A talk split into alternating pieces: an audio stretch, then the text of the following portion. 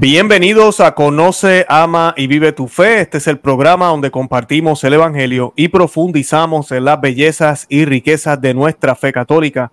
Les habla su amigo y hermano Luis Román y quisiera recordarles que no podemos amar lo que no conocemos y que solo vivimos lo que amamos. Y en el día de hoy me acompaña el señor José Medina desde Colombia, quien nos va a estar compartiendo su testimonio, nos va a estar dando, yo estoy más que seguro que una cátedra sobre todo este tema de las atracciones al, mismo sexo, de todo este revolú que hay ahorita mismo en la iglesia, en el mundo entero, de todo lo que está pasando. Pero lo que es contundente es algo que tiene que ver con su vida. Es un testimonio, así que creo que tiene mucho peso lo que eh, José eh, Medina nos va a compartir, que ha sido muy valiente de estar aquí con nosotros en el día de hoy. Así que no se vayan, porque tenemos un programa que creo que va a dar mucha luz a este tema para que podamos ayudar a otros y para que podamos dar luz y claridad a lo que el Señor quiere que de verdad eh, vivamos en términos de nuestra persona y de nuestra sexualidad. Y pues yo sin más preámbulo quisiera darle la bienvenida al señor José Medina al programa. Señor José, ¿cómo está? ¿Cómo se encuentra? Bienvenido. Bueno, Luis, un saludo muy especial para ti y para todos tus oyentes de este canal que sigo ya hace un tiempo y que sé que hace mucho bien para la iglesia y para muchas familias y muchas almas. Bendito sea el nombre de Jesús. Gracias, José, de verdad, ¿no? Y gracias por, por, por, aceptar la invitación, por querer estar aquí.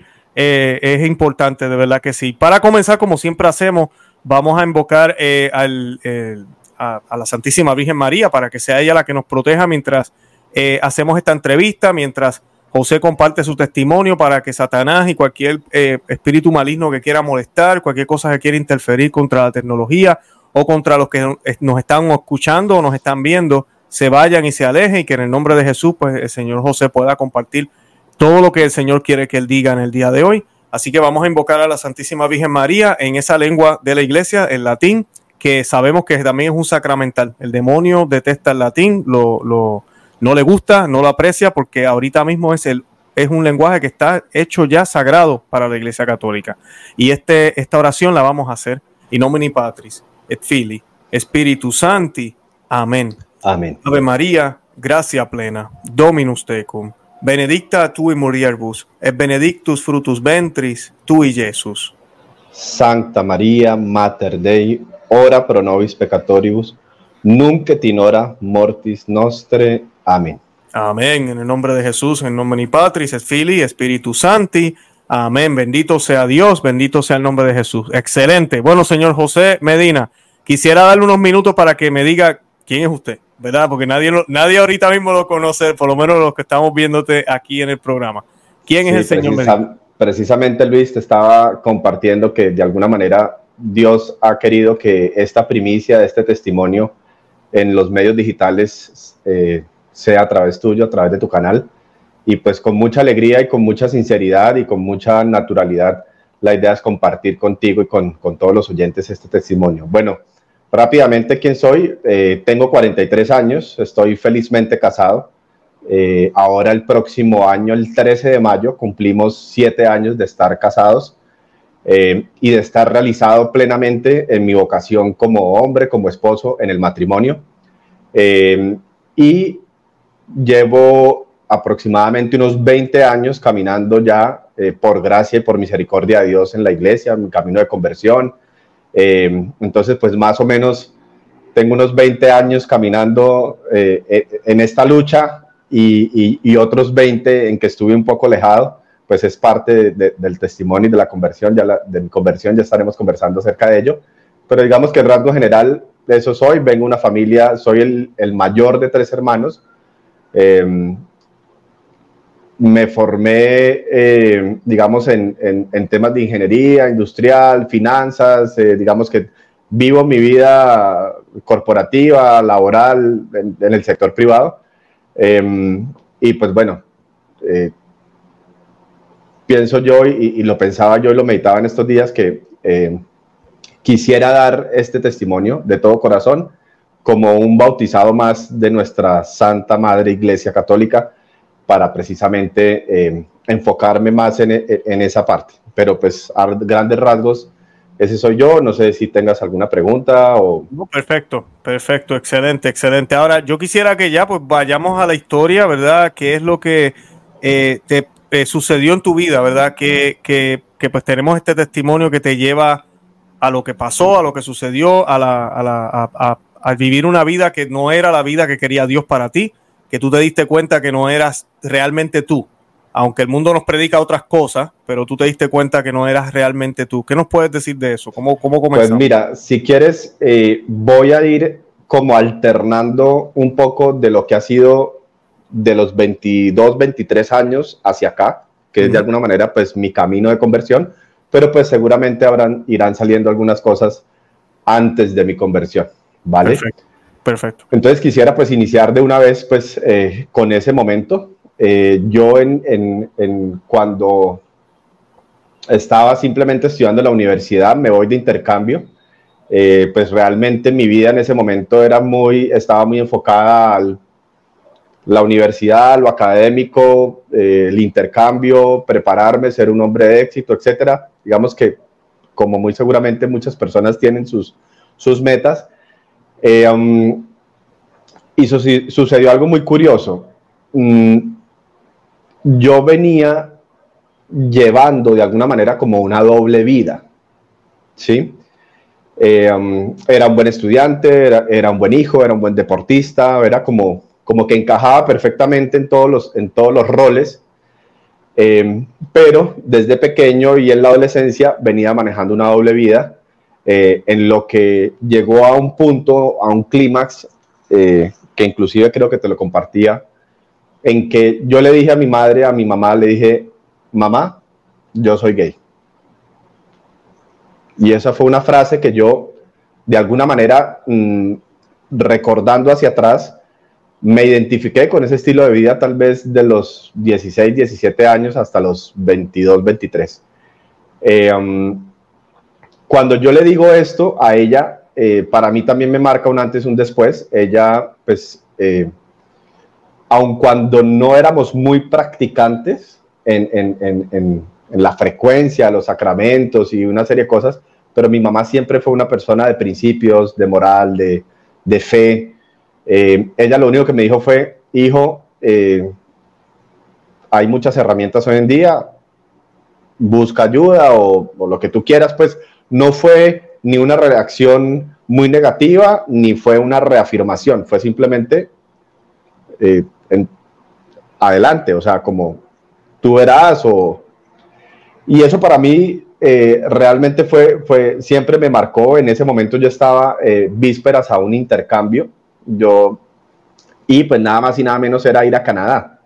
Tú sabes que en Canadá, pues el tema en Montreal es bien fuerte, todo es el tema del estilo eh, de vida gay y demás.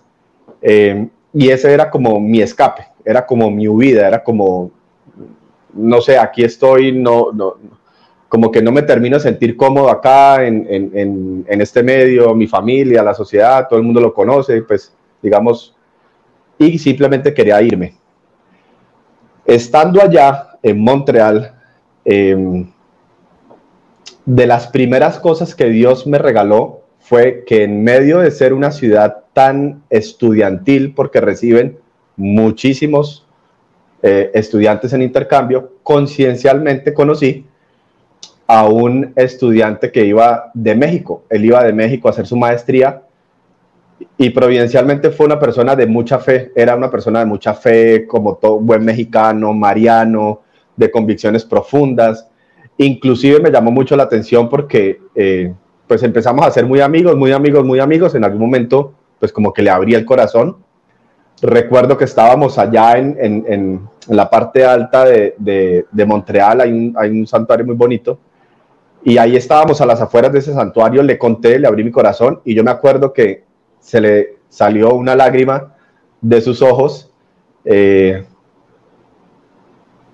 fue muy cercano, fue como me acogió mucho, me escuchó, eh, pero como que tampoco fue ni te rechazo, ni, ni ven, entonces ven y te ayudo. Fue como, estoy ahí contigo, ta, ta, ta. Y él empezó a llevarme a las misas tradicionales. En Montreal habían mm. las misas tridentinas. Y para mí fue un, una, digamos, para mí fue de los primeros buenos samaritanos de los, de los cuales yo he podido recordar en mi testimonio, porque eso fue él, estar de pronto en un lugar en donde para mí era como, irme en, como a liberarme de todo, a vivir como quien dice la vida desenfrenada, libertinaje y demás. Pero fue encontrar, fue como la primera voz de Dios en que me dijo, eh, oye, mm, por ahí no es. Yo me acuerdo que en, en, esas, cuando uno está viviendo una vida desenfrenada, uno pues obviamente se siente muy vacío, muy hueco, o sea, es, es, es un estado interior muy fuerte para, para, vivirlo, para convivir con él. Y yo me acuerdo que en esas semanas próximas yo volví a ese, a ese santuario em, y de rodillas yo le, yo le pedí al Señor, aún estando, pues imagínate, en medio de, de, de ese estilo de vida, yo me acuerdo que me arrodillé allí y le dije, Señor, ayúdame, cámbiame, haz algo, ayúdame porque no quiero esto para mi vida. José, disculpa que te interrumpa, ¿qué edad tenías ese momento? En, 21, 22. 21, 22. y ese más o menos más o menos a esa edad fue que le dijiste a tu mamá lo que... Sí, yo le acababa de decir antes del viaje, antes de viajar, yo le dije como, mira, esto es lo que soy. Esto es lo que soy. Y es lo que ya estabas viviendo, no era simplemente sí, exacto. un sentimiento. Okay. Exacto. Y, por, y inclusive, eh, sí, claro, yo tuve mis parejas, como te decía, yo, a ver, yo tenía una doble vida en ese momento, entonces podía tener mi novia en el colegio, y tenía también la otra doble vida que inicialmente comienza muy desde el punto de vista carnal, muy desde el punto de vista de actos sexuales, eh, muy de explorar, de probar, pero pues eso se va convirtiendo hasta que pues no te das cuenta que horas terminas atrapado por eso. Entonces, ¿qué pasa? Al llevar esa doble vida, uno empieza a sentir que hay una, y por eso el nombre, como lo decías al principio, la atracción hacia el mismo sexo, pero no deseada, y esa es la clave que ahorita iremos como desarrollando, pero en su momento uno cuando siente una mayor atracción hacia las personas del mismo sexo, eso empieza a generar inmediatamente pues una confusión en que uno pues ya dice, pues no, pues si hay una mayor atracción hacia las personas del mismo sexo, pues simplemente debe ser porque yo soy así. Sí, o sea, uno mismo como que se va haciendo la película, se va metiendo en el cuento y empieza a conocer amigos, amistades y, y, y de repente empieza uno como a encajar más fácilmente en ese mundo. Entonces, parte como de mi, de mi cuento fue listo, me voy del país y me voy a hacer mi vida y lejos de todo el mundo y, ya. Entonces, ahí viene el tema. Providencialmente, estando allá lejos, Dios empieza a tocar mi corazón a través de esta persona, a través de este santuario tan especial que no recuerdo ahorita el nombre, eh, pero es un lugar hermosísimo, grandísimo, ahí ocurrieron muchísimos milagros allá. Em, y Dios me cambia mis planes, porque yo pensaba quedarme allá a vivir, y Él cambia mis planes, suceden unas cosas, ciertas cosas en, mi familia, ciertas circunstancias, y yo regreso. Entonces digamos que esa fue como, como la primera chispa de, de yo como hastiarme, de, de como no querer más ese mundo y decir quiero un cambio, volver y ya a mi regreso, ya es cuando empiezo realmente eh, mi camino de conversión. Perfecto. Tú sabías entonces, cuando tú me dices que estabas hastiado, ¿verdad? Usaste la palabra hastiar. ¿Es porque tú creías que era algo malo o porque ya estabas cansado? ¿Qué, qué sentimientos tenías? Mira, yo creo, pues estamos hablando de hace 20 años, pero yo no, pues no, no tengo un contacto tan cercano con, las personas que viven en ese estilo de vida actualmente, pero yo creo que todos sabemos en el fondo de nuestra conciencia qué está bien y qué está mal. Sí, independientemente de cuáles sean nuestros principios, convicciones, religión, eh, etcétera, uno sabe. Entonces, digamos que esa lucha de la conciencia siempre está. Y, yo siempre supe, pues, que, que de pronto no era lo correcto, pero era lo que estaba viviendo, era lo que había decidido por una serie de, acontecimientos anteriores. Perfecto. Ahora te pregunto, con estas personas, por lo que entendí, creo que fue más como por placer, por lujuria, por experimentar, pero ¿tuviste una relación formal con algún otro hombre o no? Pues mira, me voy a regresar, fíjate que pensaba, eh, pensaba empezar por el lado de, la conversión y todo lo demás, pero, pero echemos hacia atrás un poco. Em, hay muchos factores que influyen en que una persona desarrolle esa, ese estilo de vida y esa atracción hacia el mismo sexo y como que empiece como a enrollarse con ese cuento. Y em, como a mis 30 años y mirando hacia atrás pude darme cuenta que em, hay muchas causas, como te decía, y de alguna manera yo tenía casi todas, todos los factores que pueden llegar a influir en, esa realidad, los tenía yo todos. Ejemplo, em, de pequeño sufrí abuso por otro adolescente, ¿sí? Hombre. Eh, por ejemplo, em, las dinámicas familiares, eh, hay, hay, unas, en el colegio, por ejemplo, eh, a veces los adolescentes empiezan con todo este misterio, toda esta intriga hacia lo sexual y desde muy temprano, dice uno, 9, 10, 11 años, siempre hay algún compañero de clase que, es como el más precoz y empieza como de alguna manera como a corromper a todos los demás o como para iniciarlos en toda una serie de cosas. Em, a veces también desafortunadamente en familias numerosas eh, se presta mucho para que entre primos, primas, hayan toda una serie de actos que pues sí, o sea, todo es una sumatoria y una sumatoria y una sumatoria que al final uno empieza a crecer pues muy confundido y, ahí es donde uno empieza como a experimentar, experimentar. Y a mí me pasó que a los 17 años, aparte de haber tenido un, tema, como decías tú, solamente de lujuria y demás, em, involucré sentimientos con otro hombre y ahí fue como cuando que yo dije, no, esto aquí, o sea, algo más está pasando, esto no es simplemente un tema de, de lujuria, sino que pues hay algo más y ahí es donde empieza todo, todo el rollo de pues, realmente experimentar ese, ese camino, ese estilo de vida. Y, y te pregunto, perdona que te siga preguntando estas preguntas, porque eh, quiero tratar de entender lo que había en, en, en, tu corazón y en tu mente en ese momento. Al estar con una persona más en serio, porque obviamente es como, es igual que el heterosexual, o sea, ponle que yo tengo una amiga eh, y lo que hacemos es simplemente nos encontramos, hacemos de todo, pero nunca tenemos nada formal, ¿no? Nadie sabe, simplemente nos encontramos en este sitio, no, eh, eh, hacemos lo que no deberíamos estar haciendo por complacernos y nos vamos. Eh, me imagino que era así casual entre ustedes, pero ya cuando empieza un sentimiento, eso no te hacía sentir a ti como que, ah, pues entonces esto no es malo. Aquí hay algo bueno o, qué pensaba. Igual, vuelvo y te digo, uno, uno, uno, pues al menos en mi caso, o, o sea, uno, en mi caso, yo nunca terminé de estar 100% convencido. ¿sí? O sea, es como que si tú te dejas llevar por la corriente y empiezas a decir, ay, de pronto sí, de pronto es por aquí, de pronto es por aquí, y te ves inmerso en una serie de experiencias y de cosas, pero, pero tú en el fondo sabes que, no, estás tan convencido. Entonces, como en esa época em, estaba en la universidad, luego intercambio, luego regreso, luego una cosa y otra, tampoco fue que hubiera podido tener como el tiempo como para decir, como que me estabilizo, con alguna persona, ¿sí? O sea, no se prestaron las circunstancias como para que algo fuera más duradero o no sé cómo decirlo, pero, pero es lo que yo recuerdo, o sea, realmente fue todo muy rápido, salí del colegio, fui a la universidad, al intercambio, volví a la universidad, entonces eso no hizo que, que estuviera como en el mismo lugar o en, sí, y, y, era realmente eh, simplemente experimentar y experimentar y experimentar. Mm. Eso se vuelve una bola de nieve que de, de, no parar. Claro, claro. Ahora quisiera que volver otra vez a la conversión, que sé que querías ir allá. Eh, mencionaste lo de, lo de la iglesia que le pediste a Dios. Me, sé que ahí fue que te interrumpí. Y esa oración posiblemente tuvo que ver mucho.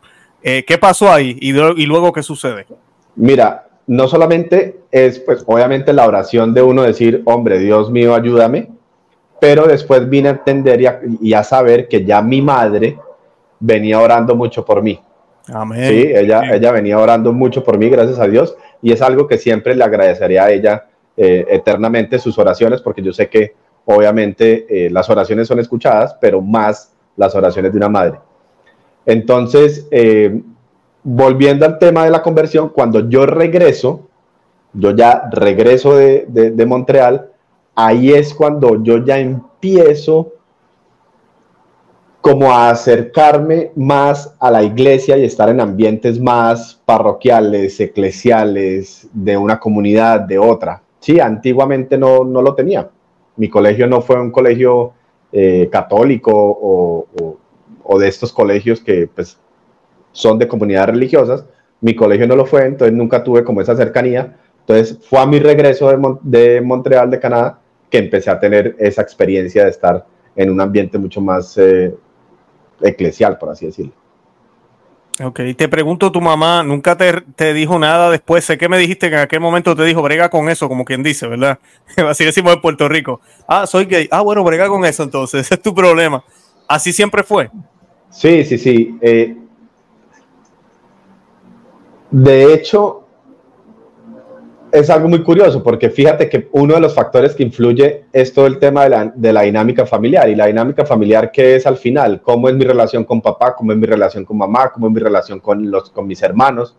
Y de alguna manera, pues nosotros crecimos, mis papás trabajaban ambos, entonces estaban muy fuera de casa. Eh, mi papá pues fue una persona presente, pero como ausente y mi mamá también fue una persona muy, muy echada para adelante en el tema laboral, entonces digamos que mm, no habían esos espacios como para hablar con ellos, como para hablar con ella, no había cercanía con mi papá, no había cercanía con mi mamá. Entonces, pues realmente fueron como conversaciones muy, muy casuales, muy, muy de vez en cuando y no, no, no fue algo que, que se hubiera repetido mucho. O sea, tal vez como que ella asumió que ya yo seguía con mi vida y, no sé, algo estará pasando con él, pero no hubo mayores, eh, como, mayor comunicación con ella en ese, en ese aspecto. ¿Y tu papá estaba, eh, no has mencionado a tu papá, no sé si es que él, había, él está vivo todavía? Sí, sí, sí. Ah, ok. ¿Y el, resto de él cuál fue? Eh, él, porque a veces los hombres somos más volátiles, eso no sé. No, pues fíjate que después de mucho tiempo, a mis 30 años, cuando yo ya estaba en un proceso ya de, no de conversión, sino de sanación, que ahorita llegamos allá, me vine a enterar que mi papá siempre supo. Cuando yo hablé con mi mamá, mi mamá le contó, pero eh, mi papá nunca me abordó, nunca me dijo. Hmm. Realmente esto lo vinimos a hablar fue ya después de los 30 años. Estamos todavía como en, como en los 23, en ese momento previo a sabes que tus papás son un buen ejemplo de tolerancia.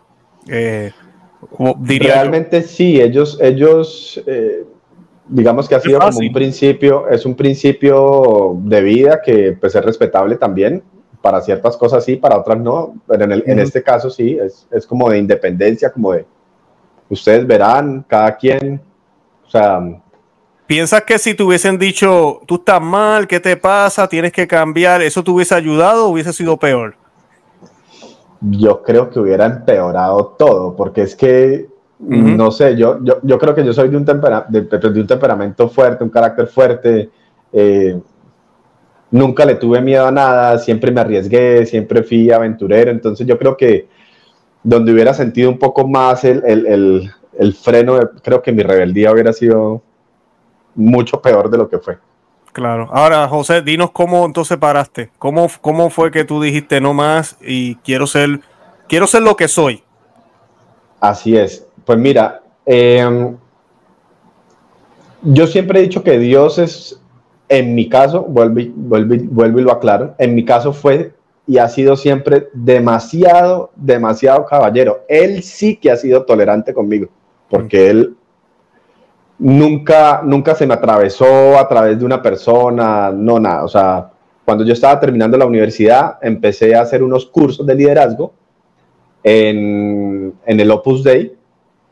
Y entonces, digamos que esos cursos de liderazgo me empezaron como a, como a abrir un poco el, a, como a meter el, factor Dios se fue metiendo ahí como muy en, en el curso, pero sí me impactó y eso sí lo debo reconocer, en algún momento hubo una persona de oración con dones y carismas, como los hay, gracias a Dios, que sí, em, hablando con esa persona, me dijo claramente, me dijo, mira, tienes dos opciones, tienes dos caminos, elige. O sea, Dios fue tan caballero, inclusive a través de esta persona de oración, que me dijo, tienes dos caminos, elige.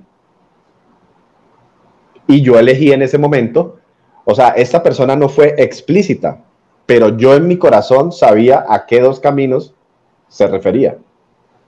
¿Sí? Que era simplemente seguir por donde iba o hacer un alto y decir eh, esto cómo es, por dónde empiezo a caminar y demás.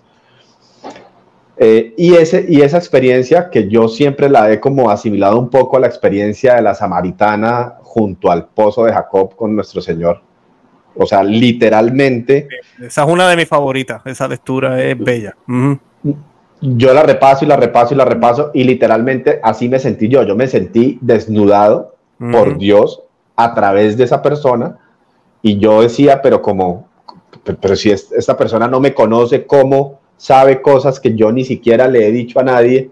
Entonces, digamos que para mí fue como, wow, o sea, esto, esto no es de un plano simplemente humano, aquí hay algo más, y eso a mí me impactó muchísimo y me hizo, digamos, hacer un, un antes y un después. Yo arranco con total entrega mi, mi, proceso de conversión, digamos, muy radical, muy eh, haciendo lo que tenía que hacer. O sea, ni siquiera ese era un tema como que entrara a la balanza a ver qué hago, qué no hago. No, literalmente eh, le dije sí al Señor en ese momento eh, y empecé mi castidad, mi oración, la frecuencia de los sacramentos. O sea, fue una experiencia que realmente me marcó y fue tanto lo que me marcó que me mantuvo y me sostuvo de ahí en adelante. Sí, pero eso fue, digamos, para mí el inicio de mi conversión. ¿Qué pasó? Y quiero pasar como, como, como seguir en, en el proceso de conversión. Resulta que se juntaron muchas cosas. Yo volvía de Canadá, me reencontré con mi exnovia del colegio, que ella pues había sabido eh, cuál, era, cuál había sido mi historia. Eh, buenísimo, empezamos a estar en un, en un, grupo de jóvenes de una parroquia eh, y bueno, o sea, como que simplemente para mí fue como, no más, apago, no, no, no tengo nada más, nada que ver con eso. Volví con ella, estoy en una comunidad, estoy en una parroquia y digamos que estaba estable emocionalmente. ¿Sí? O sea, como que todo estaba como, como que todo había vuelto como a donde quería que estuviera. ¿Qué pasó? Que en algún momento nosotros, eso eran como unos, como a mis 26, 27 años, mm, ella eh, quería de pronto ya organizarse y yo no estaba listo.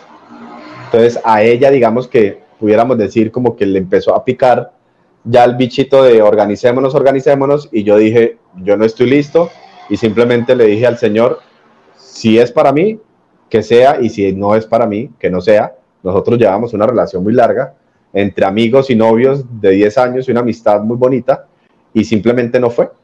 Para sorpresa mía no fue, las cosas no se dieron, y ya, quedé literalmente, eh, como quien dice, en el limbo, se acabó el tema del grupo de la parroquia y empecé a quedar yo como sin piso. En ese momento, ya conociendo al Señor, ya habiendo hecho una opción consciente de castidad, de conversión, de sacramentos, de vivir en gracia y de muchas cosas, al perder ese piso, empecé nuevamente a sentir esa atracción. Es como si se hubiera vuelto, a, si se activara otra vez, cosa que había estado, por así decirlo, como apagada por unos años.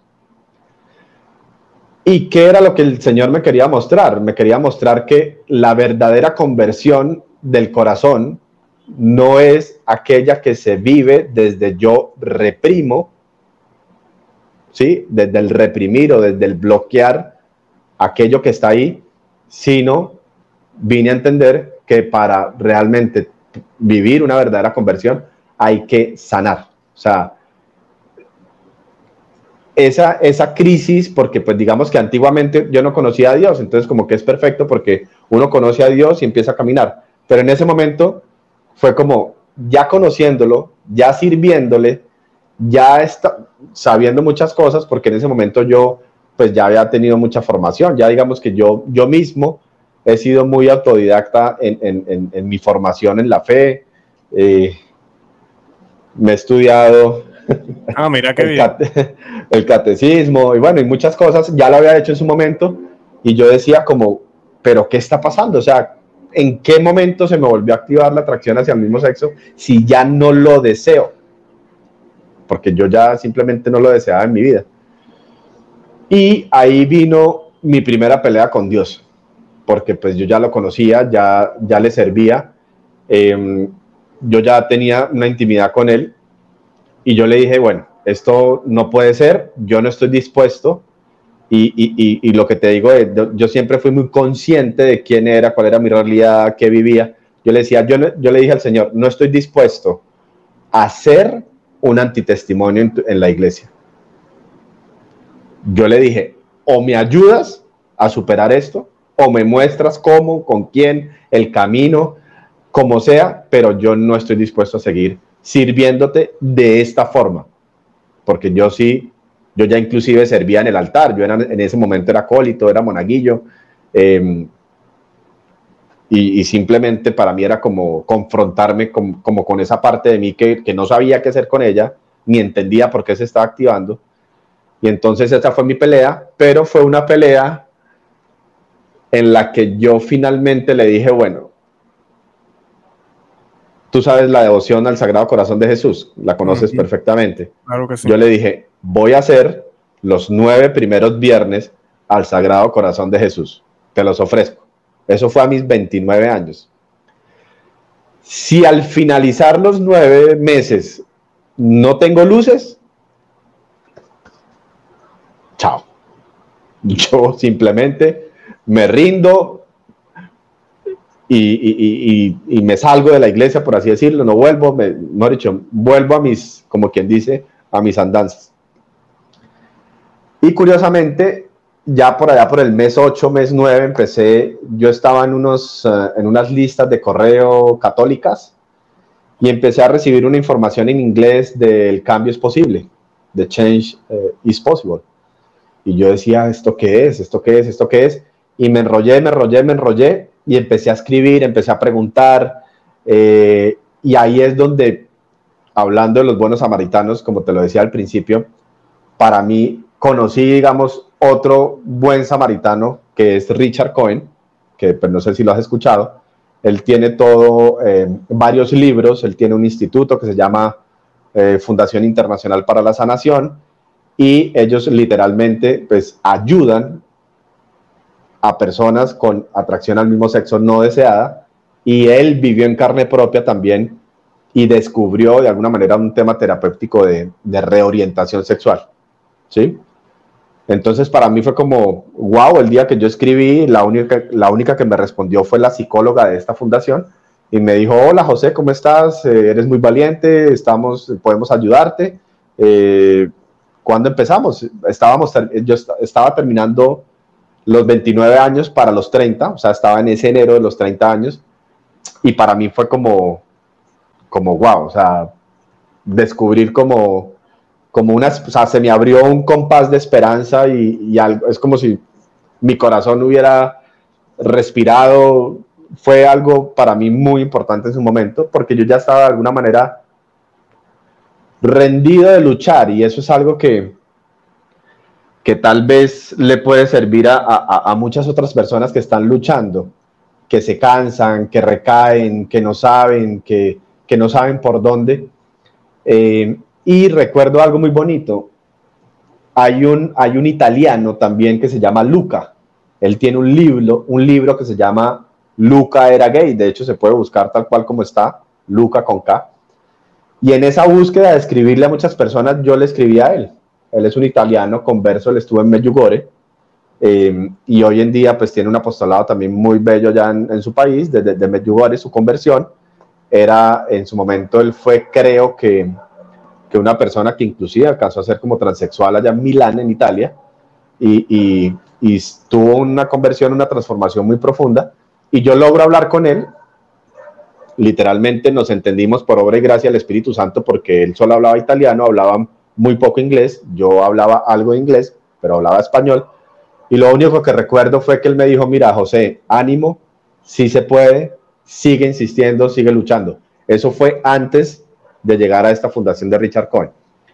Entonces, digamos que encontrar, escuchar estas voces fue como de alguna manera Dios diciéndome, por aquí es, si se puede, tú puedes, insiste, insiste, insiste, de alguna manera em, llegar a, esa, a, ese momento de la fundación y vivir estos tres años eh, de, de, esta terapia, eh, pues para mí fue muy, muy importante también. Qué bueno, qué bueno, no, excelente. Te quería, quería aprovechar ah, para que me dijera, nos comparta algo que me compartiste a mí en privado, pero creo que es importante.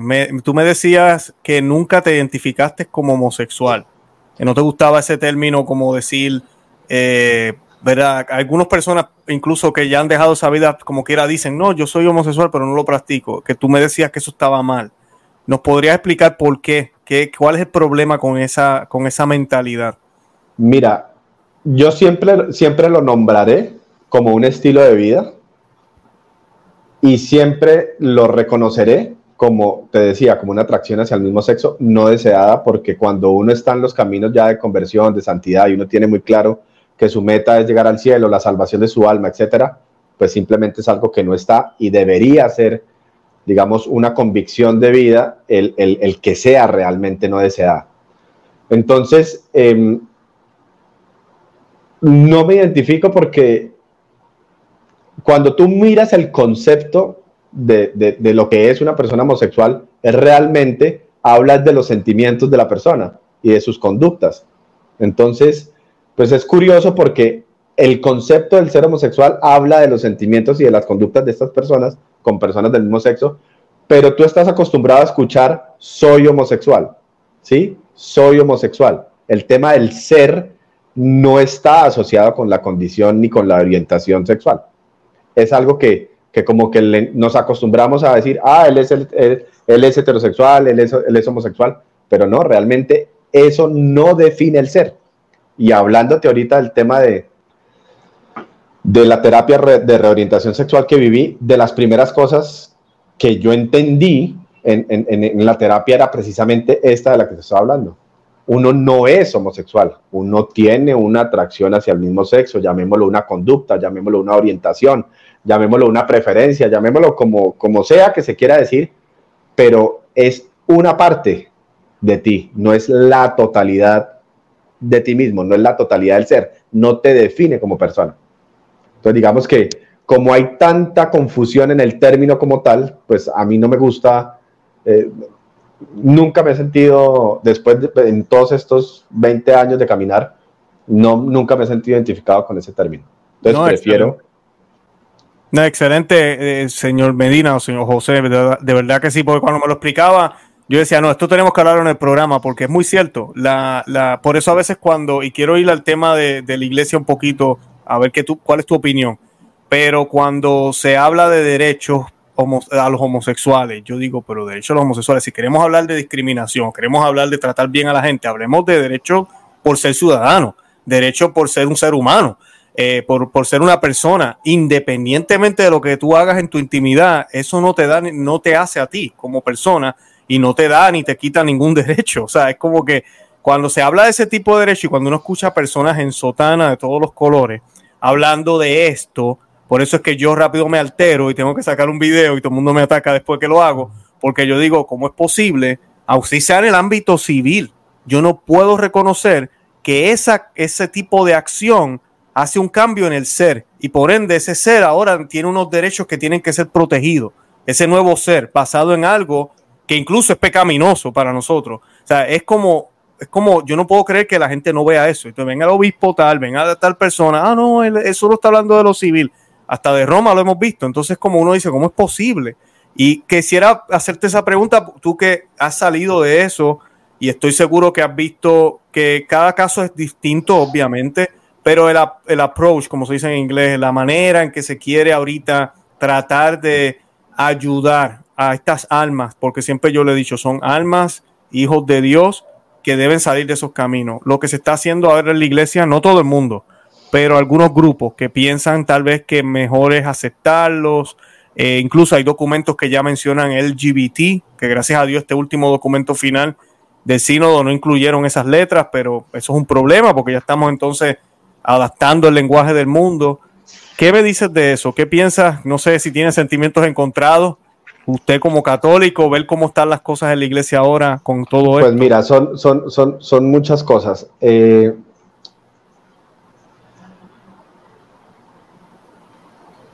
la verdadera compasión es decirle la verdad a la gente. Esa es la mayor obra de misericordia que podemos hacer por las personas. Nunca podrá ser estar del lado de la realidad que sea. Entonces, eh, sí, vuelvo y te digo, hay, tantos, hay tanta confusión en los conceptos, eh, tanto queremos hacer a veces defender a las personas, acogerlas, abrir la puerta, pero lo hacemos de una manera muy, muy, muy, muy errada. Estamos enviando un mensaje equivocado.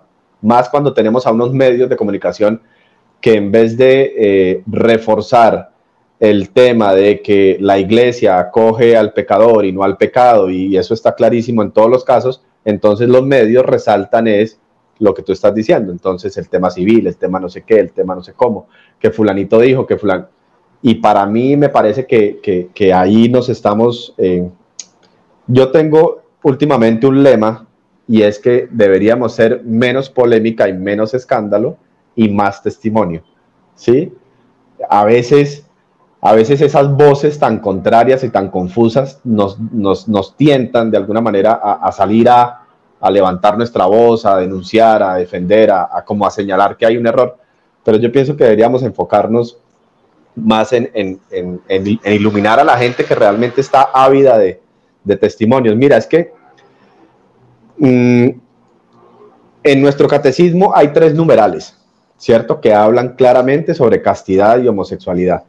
Uno de ellos habla que es una realidad que es eh, donde dice que la atracción hacia el mismo sexo es intrínsecamente desordenada, ¿cierto? Hasta ahí estamos bien. Pero hay un último en donde dice que las personas homosexuales están llamadas a la castidad. Te voy a contar rápidamente una experiencia que tuve en el año 2015 y aquí me estoy saltando un poco en mi testimonio.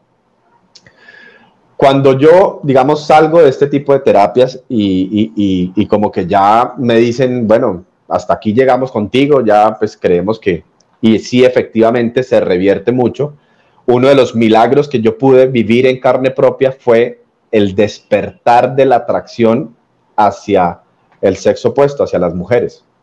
Y eso fue uno de los regalos que pude vivir en carne propia a través de estas terapias. Pero vuelve y juega. En ese momento empiezo algunos noviazgos, empiezo a tener una serie de frustraciones y como que lo otro empezó a, hacer ojitos, no a activarse de la manera como se activaba antes, pero pues sí un poco. Y ahí fue cuando yo le dije al Señor, ayúdame, esto no puede ser. O sea, ¿qué más tengo que hacer? Porque yo de verdad no quiero que esto eh, me persiga el resto de mi vida. Y ahí fue cuando conozco, eh, y lo voy a unir ahorita con el testimonio del 2015, conozco todo el tema de la renovación carismática. Entonces pude ser testigo y testimonio de mm, lo que es la acción del Espíritu Santo en la vida de una persona, de un, Espíritu Santo vivo eh, en medio de nosotros. Entonces, muchas de las cosas que tenía Mm, algunas de las cosas que tenía por sanar, la sanación profunda se vive, digamos, una terapia puede ser un medio, ¿sí? Pero no es el fin en sí mismo. La sanación profunda tiene que ser en Dios a través de su Espíritu Santo y a través de los sacramentos, la confesión, la Eucaristía, la oración. Para mí esa parte de vivir la renovación carismática fue como el, sello, como el, el pedacito que le hacía falta como a todo mi proceso. Y en, ese, y en ese estar en la renovación carismática estuve en un congreso en el 2015 en Bogotá. Y eh, yo me acuerdo que a la salida de, estaba ahí un obispo y le conté rápidamente mi testimonio. Y él me decía, wow, milagro, milagro. Y yo le decía, o sea, yo me sorprendí porque yo como que le conté mi testimonio muy rápido. Él me decía, milagro, milagro. Y él, y nunca se me olvidará las palabras de él, me decía, ayúdame, ayúdanos, ayúdale a, la iglesia a remover las aguas estancadas en este tema. Y para mí eso también fue una frase que me ha calado y, me, y la he tenido atravesando mi corazón, porque yo digo, efectivamente, y, y eso fue, imagínate, 2015, eh, jubileo, puerta de la misericordia, eh, muchas cosas estaban viviendo en ese año. Eh, al siguiente año iba a salir a Leticia, que también tuvo sus, sus, temas polémicos. Y yo siempre guardé ese, esa frase de, de, este obispo en mi corazón como diciendo, bueno, todo esto que vivo no lo puedo guardar, en algún momento tengo que en gratitud y en, sí, como devolverlo, no es mío, esta obra que Dios está haciendo en mí, eh, tengo que ponerla al servicio de la iglesia porque pues no ha sido solamente mía. Te alargué mucho el cuento, pero en ese congreso había un taller, eran como 35 talleres, ponle, no sé, 30, 30. Y yo dije, bueno, Espíritu Santo, ¿a cuál taller quieres que vaya? Y preciso, terminé en el taller de homosexualidad. ¿Qué le está diciendo a la iglesia sobre ese tema? Y oh sorpresa, el gran mensaje era acéptese y viva la castidad a mí me hirvió la sangre. Y yo, yo tuve que salir de ese taller y decirle a ese sacerdote, qué pena, padre, usted me perdonará, pero nadie vive la castidad viviendo un infierno. Porque quien vive un estilo de vida activo, de alguna manera está mm, no solamente en pecado, está, es, es eh, lo te lo acabo de leer, es, es, una realidad, hay, hay un desorden eh, de, muchos temas que, que, no es el momento, pero yo lo describo como vivir en un infierno. Entonces, si tú vives en un infierno, ¿cómo la iglesia te va a decir, sé casto? Ese, esa, esa conversación de esa final de ese taller llevó a que fuera después a dar mi testimonio en esta arquidiócesis de Colombia, el, con los jóvenes y pues fue, digamos, de, mucho bien en su momento. Pero, eh, pero sí es algo que, se, suele repetir. Se casto. Y yo digo, una persona que, no ha resuelto, eh, mira, este tema es un síntoma de que hay muchas cosas en el interior de la persona, pasada y presente, que, que de alguna manera em, están revelando que hay algo más. Hay algo más que no está bien en la persona. ¿Sí? Entonces, yo creo que tenemos que ser capaces de, escudriñar un poco más, de, abrir el corazón, de ser capaces de tocar heridas que a veces no se tocan.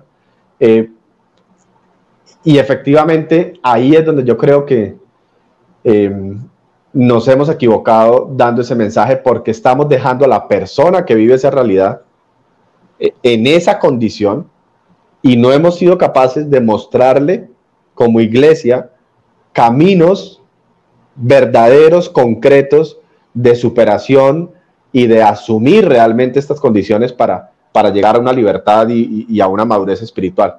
Y en este momento, em, en este momento yo sí quisiera, de verdad, Luis, a todas aquellas personas que están luchando con este tema y que no han encontrado un camino porque simplemente no ha habido quien le extienda la mano o por ignorancia o por inexperiencia, por muchas cosas, de verdad, pedirles perdón en nombre de nuestra Santa Madre Iglesia Católica porque no hemos sido capaces de darles verdaderos caminos de salvación y verdaderos caminos de, de conversión y de, sanación y de superación. Eso es algo que, tenemos que reconocerlo. Mira, yo conozco personas eh, que conozco hace más de 10 años, yo llevo 20 en la iglesia y conozco hace más de 10 años y siguen y siguen en la misma lucha. Yo mismo digo, Dios mío, pero ¿por qué no he podido ayudarles un poco más? En ese propósito estoy este año. En ese propósito, de verdad, venimos con mi esposa orando, hicimos un propósito de, hicimos un propósito y un acuerdo de, asistir a Eucaristía todos los días, de hacer el Santo Rosario todos los días, de visitar al Santísimo todos los días, para que si es la voluntad de Dios, realmente podamos ser una luz para todas estas personas que están luchando, que yo sé que son muchas más de las que, de las que creemos. Excelente, Dios te bendiga, de verdad, este José. Te quería, para aclarar un poquito lo de la lo de la castidad, te pregunto, te hago la pregunta.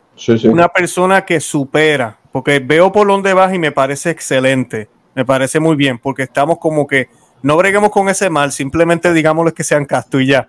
Y eso es una gracia. Eh, y, y sí, todos estamos llamados a la castidad, porque incluso en el matrimonio debemos ser castos también. No es que yo voy a estar todos los días con mi esposa o haciendo todo. O hay unos controles que uno tiene que tener y mira, no, no se puede, no se puede, no se hace nada y ya. Hay que, en ese sentido, hay que practicar la castidad también. Pero te pregunto, una persona que haya superado esto, pero no puede, lo que Dios te dio a ti ese regalo, de poder sentir atracción por el sexo opuesto. Porque sé que hay personas que, ok, ya yo no, no, no siento las ganas de estar con una persona del mismo sexo, pero no me atrae la otra persona. Entonces, ahí sí sería correcto decir que entonces que sean castos, me imagino yo. claro, pero fíjate, pero fíjate que ya se ha llegado a una libertad, se ha llegado a una madurez, se ha llegado a un crecimiento, y lo que yo te decía en algún momento, eh, se reconoce, se acepta, se asume y se supera.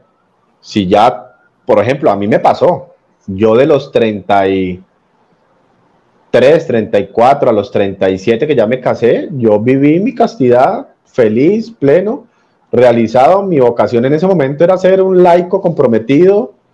el matrimonio no estaba en, ni estuvo ni estaba en mis planes. En algún momento sí había anhelado tener una familia, pero yo era también muy consciente de que si no llegaba, o sea, no, no me iba a hacer falta. Y yo viví plenamente mi castidad y mi servicio y mi misión y está bien, está perfecto. Pero es diferente lo que yo te decía a mi primera etapa, es diferente que una persona reconozca esta condición y viva reprimida, ¿sí? Porque en algún momento, créeme que si no se resuelve, si no se sana, en algún momento eso vuelve y se activa. Claro. ¿Sí? Y eso estoy absolutamente seguro que el que me está escuchando sabe de lo que le estoy hablando. Si no se sana, si no se resuelve y no se sanan todas las raíces o todas las heridas o todo lo que hay detrás de aquello que te llevó a esta condición, eh, pero si lo hacen, claro, perfectamente, eso es, es, una opción. Pues recuerda que hay tres estados de vida. El, el, el, el religioso, el, pues el, consagrado, eh, por así decirlo, sea sacerdote, religioso, religiosa, el matrimonio y el, y el, y el laico comprometido, el soltero, pero no me parece viviendo, viviendo en castidad, y así lo viví, y yo te digo una cosa, si en los planes de Dios hubiera estado que me hubiera quedado soltero, estaría soltero y, en castidad y, y, en mi misión, y seguramente, no sé, pero pues no fueron los planes que tenía Dios para mí. Claro, claro. No es que la castidad, me gusta lo que dice, la castidad no es para suprimir un pecado o una cosa que no, no, no, se ha solucionado, sino lo hago porque, pues, pues, porque así Dios lo ha querido en ese momento, ¿verdad? Si estoy solo, eh, Dios no me ha dado, como dices tú, pues practico la castidad como debe ser. Eso me parece muy bien.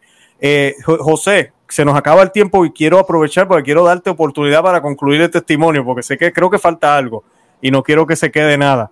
Eh, quiero darte unos minutos para eso y para que nos digas que, cómo, porque obviamente estás casado, bendito sea el nombre de Dios, 13 años de casado ya. Eh, tú y yo somos contemporáneos. Ay, perdón, seis. Perdón, discúlpame. seis años de casado, felizmente casado. Tuve la oportunidad de conocerla fuera del aire. Eh, cuéntanos, ¿cómo pasa todo esto? Bueno, humanamente pensé que iba a iniciar por ahí, pero Dios quiso que terminara por ahí. Ella, a quien de alguna manera eh, le debo y me debo mi conversión, cuando yo empiezo mi conversión, eh, yo siempre fui muy inquieto con todo el tema de las profecías marianas, de, todo el tema de, de, las apariciones marianas y bueno, todo este rollo. Y para mí fue muy bonito encontrarme Yugore y nunca me imaginé desde, mi, desde el comienzo de mi conversión a los 23 años que algún día yo iría hasta Medjugorje. Eso nunca estuvo en mis planes. Pude ir en septiembre del 2016. Em, como te decía, ya en esa época tenía 36 años, entonces estoy hablándote que estaba ya en los años de, de, me siento realizado como laico soltero, como misionero. Y aparte de todo lo que viví en el 2015, también el Espíritu Santo me permitió escribir un libro que ahí lo tengo archivado con vergüenza. Sé que eh, me pondré a la tarea de Dios mediante sacarlo. Pero yo voy con este libro al santuario de Medjugorje a decirle a ella, mamá, gracias por mi conversión, aquí estoy, haz conmigo lo que quieras. Sí, o sea, fue como, aquí estoy, aquí está mi libro, gracias.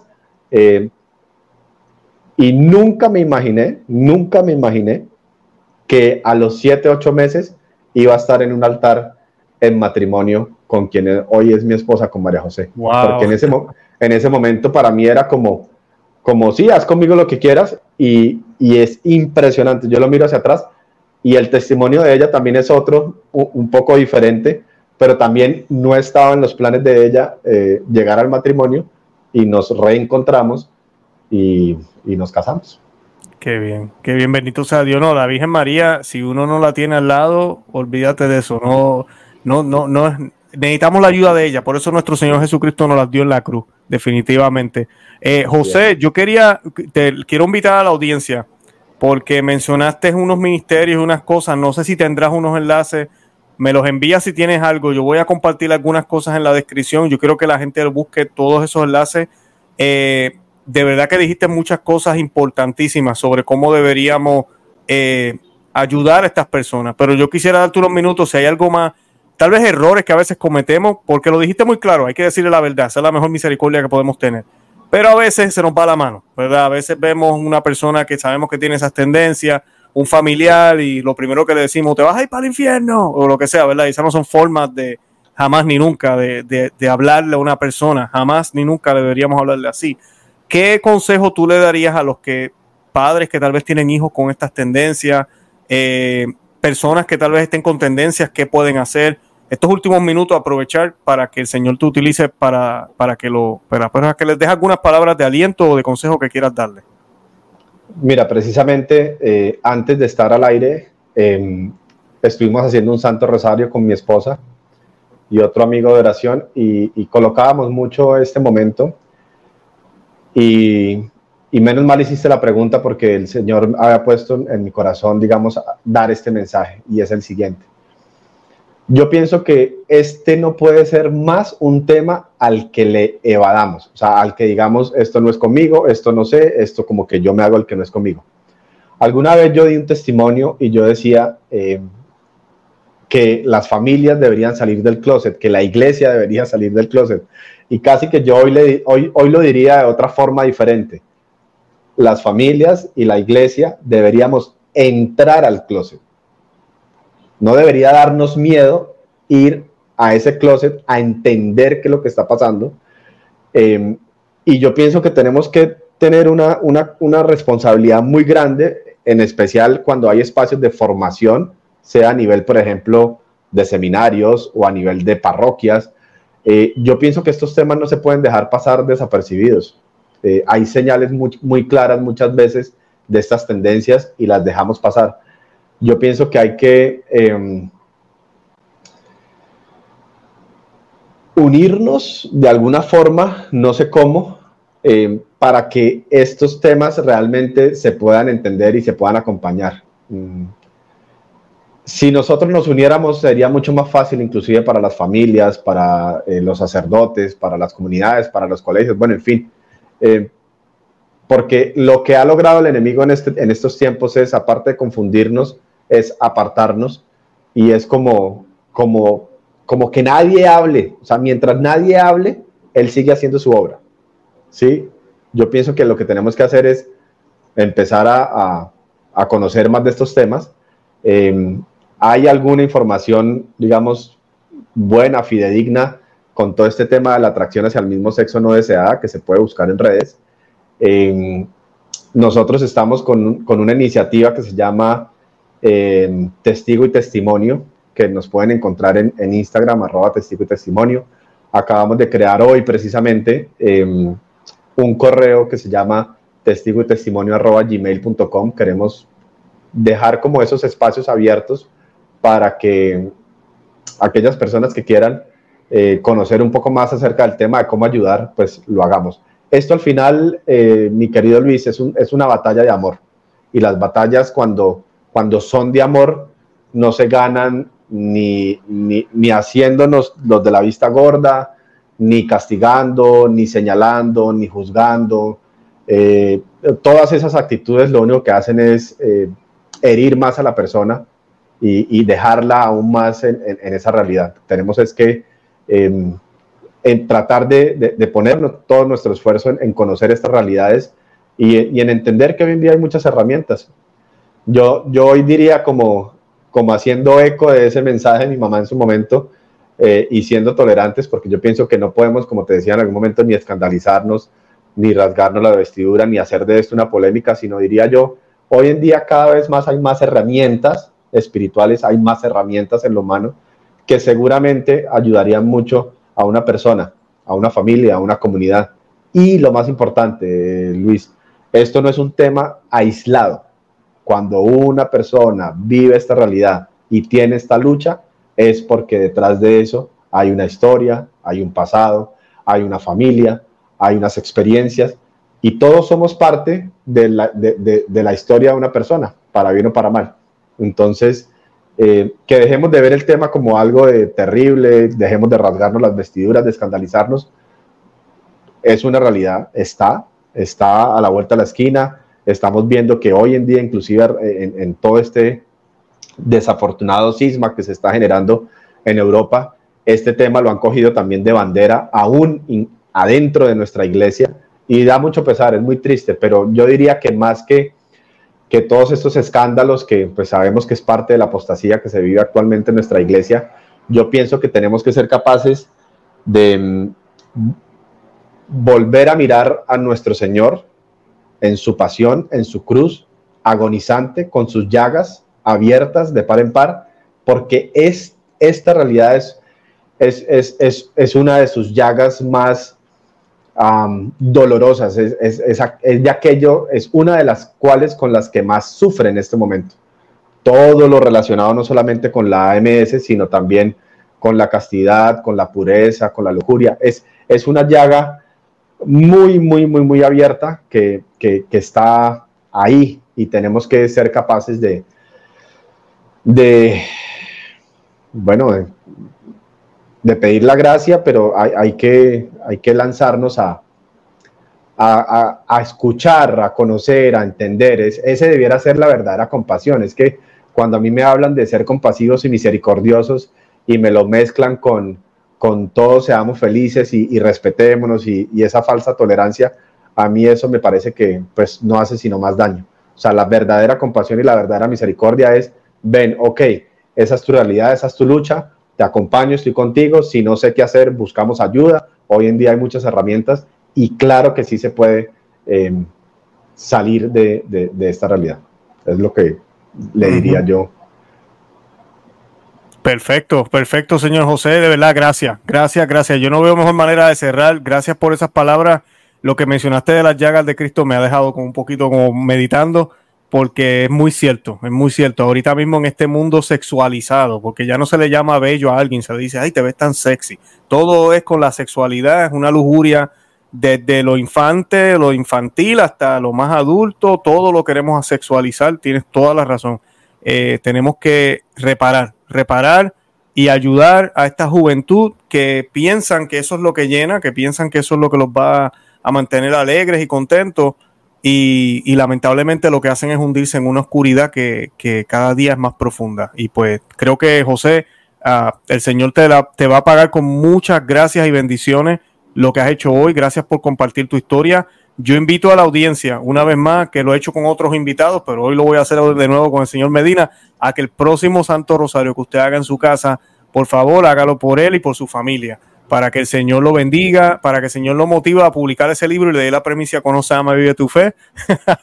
y también para que el Señor lo siga iluminando a seguir compartiendo este testimonio.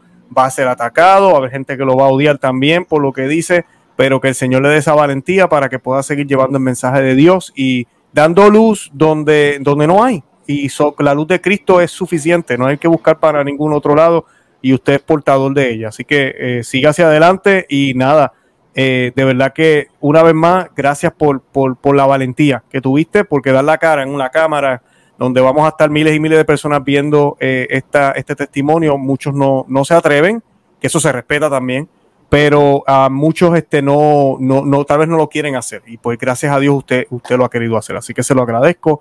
Y nada, José, yo con eso me despido. No sé si tienes algo más que decir, si no con eso pues nos despedimos.